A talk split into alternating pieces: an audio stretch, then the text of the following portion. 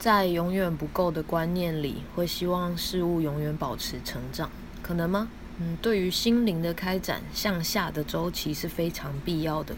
衰退是为了再度成长，例如经历重大失败或体验深刻的失落感，理解了未死之死。而世上没有什么是恒久不变的，每一种成就都带不走。他们不是生命本身，只是人生处境。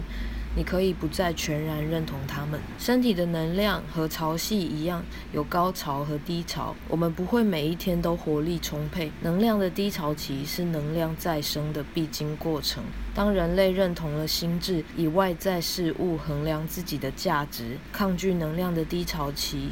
并让自己忙个不停，自信便会在此时创造出疾病，强迫人们停下来好好休息。这么做是让下一阶段的能量再生能够发生。